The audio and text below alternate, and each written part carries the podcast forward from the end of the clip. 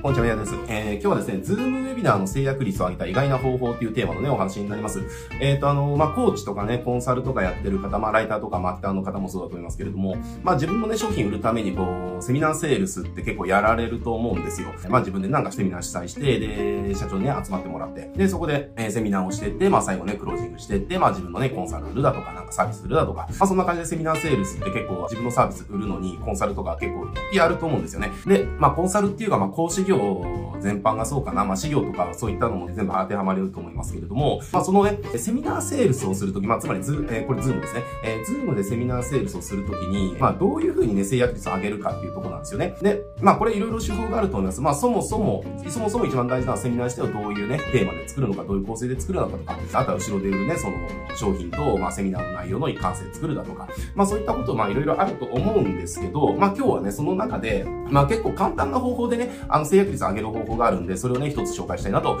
思っております。なのでね、セミナーセールスね、やられてるこの講師業の方はね、ぜひね、真似してもらえたらいいんじゃないかなと思っております。で、これ、えっ、ー、と、一応、ズームの、えっ、ー、と、ウェビナーでの事例なんですけど、えっ、ー、と、リアルのやつでも使えるやり方なんでね、ぜひぜひ、あの、ズームに限らずリアルでやってる時も、あの、応用してやっていただきたいなと思っております。えっ、と、まあ、結論から言うとですね、何をやるのかというと、セミナーの前にですね、講師のブランディング動画を流すっていうね、ことをやるわけです。例えば、ズームの場合って、じゃあ、例えば、まあ、今これ撮影してるのが12時なんですけど、えー、じゃあ、例えば12時からセミナーが始まると、ってなった時に、えっ、ー、と、まあ、入室ってもっと早いじゃないですか。10分前とか15分ぐらい前とかね。から入室許可ってしていくと思うんですよ。で、その、えっ、ー、と、入室許可をですね、えっ、と、する前って、この待機側って待機画面が映ってますよね。で、待機画面のところに動画が流せるんですよ。これあの、多分ご存知の方はご存知だし、でも結構ね、あの、知らない人多いんですよね、これ。待機画面に自分の流したい動画が流せるんですよね。で、これ、えっ、と、うちのその動画あのスタジオの事業のところで、その待機画面で、まあ、これ全然そのセミナーセールとは関係ないんですけど、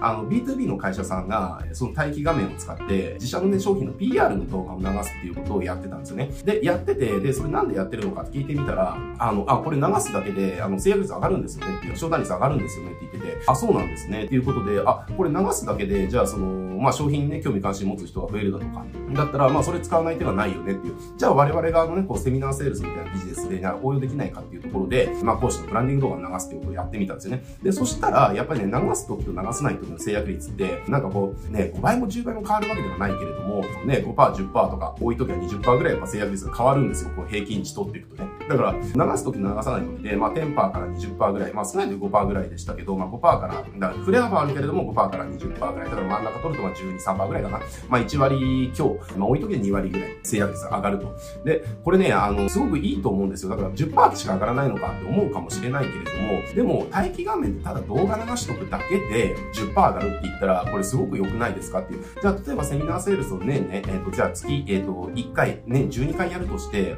じゃあ、1割上がるってなったら、じゃあ、まあ、ちょっと計算しやすいんでざっくり言うと、じゃあ、1回のセミナーセールスで10件売れると、なったら、これ、プラス1件なんですよ。で、その年間で12件プラスされるんですよね。で、じゃあ1回あたりのその単価20万円だとしたら、これで240万だし、みたいな感じで、ね、たったそのなんか、数分3分ぐらいの、その自分のね、そのブランディング動画流しとく、それをループで流しとくだけで、ね、年間200万とか300万とか、ね、これもっと回数多いんだったらもっといくだろうし、単価が高いんだったらもっと高くなる。っていう金額が、売り上げが、まあ、プラスで上がるんだったら、まあ、これやらない理由ないよねっていう、えー、とこなんですよね。で、ただ肝心なのは、じゃあそのセミナーの前に、じゃあなんで講師のブランディング動画を流すと制約率が上がるのかっていうね、えー、とこなわけですね。これはもう単純で、結局ですね、これもうすごく重要なコンセプトですけれども、人って結局何を買うかじゃなくて誰から買うかなんですよね。だから結局はセミナーセールスで、まあセミナーなんかわーって言ってって、で、それでまあセールス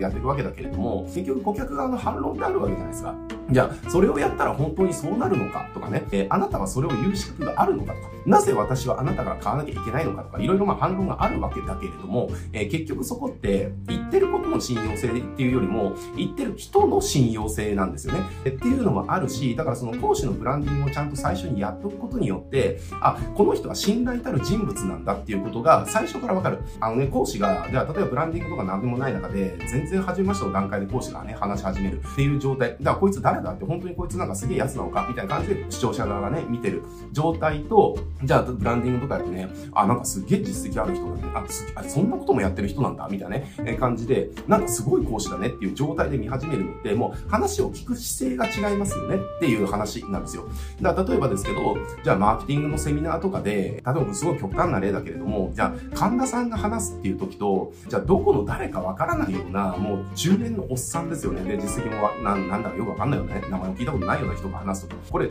話を聞く時の姿勢自体が変わりますよねっていう。最初からもうこの人の話を吸収しようという姿勢で権威があるって話して聞くじゃないですか。だけどそうじゃない場合って、やっぱハスに構えてね、えー、聞きますよね。なんかこう、こいつ見定めてやるみたいな感じでね、えー、聞くと思うんですよ。だから、最初に、要は講師のブランディング、つまり権威づけっていうのをちゃんとやっとくことによって、セミナーの最初の段階から相手が話を聞く姿勢っていうのが全く違うものになる。だからそうなってくると、その同じことを喋ってても、相手のね、その受け入れ方とか、受け取り方とかも変わってくるし、そうなってくると、やっぱり成約率っていうのには、まあ影響が出て当然だよねっていう話なわけですね。なので、まあそういった理由があって、ズームのね、ウェビナーやるときに、待機室にお客さんがいるときにですね、自分のブランディング動画をこうループで流しておくと。っていうことをやるだけで成約率上がりますので、ぜひね、これ講師業やれてる方は、まあ自分のブランディング動画、これブランディング動画なんで、ちゃんとかっこいいのを作った方がいいから、ちょっとね、こだわった方がいいと思いますけれども、ちゃんとね、これやっておくことによって、まあそれだけでセミナーセールスの成約率上げることができるんで、まあこんな簡単な方法でね、上がることはなかなかないんでね、ぜひね、あの、真似してやってみてもらいたいなと思います。で、これあの講師業とかね、そういったものでなくても、これの元ネタって、うちはその B2B のなんかツール売ってる会社なんですよね。B2B のそのなんかツール系を売ってる、システムとかツール系売ってる会社さんが、まあ自社のプロダクトをお客さんとズームやるとか前に、もう必ずその待機室のところで流すっていうことをずっとやってて、それが元ネタなんで、B2B のね、えやつとかも全然できるし、他の一般的なビジネスですよね。えー、っていうのも全然できますね。自社商品がいかに優れてるかっていう、その、ブランディング動画流してもいいし、会社のね、そのブランディング動画流してもいいし、まあ、いずれにしろやっぱりその、ズームの待機室の時間って、あの、時間使えるのに使えてないってすごいもったいない時間ですからね。で、そこ動画流せますんで、ぜひぜひやっていただきたいなと思っております。はい。じゃあ今日はね、これで終わっていきますけれども、このチャンネルね、こうしたマーケティングのノウハウのことたくさん話しておりますので、ぜひね、チャンネル登録と高評価よろしくお願いします。はい。じゃあ今日はこれで終わります。おしゃれでます。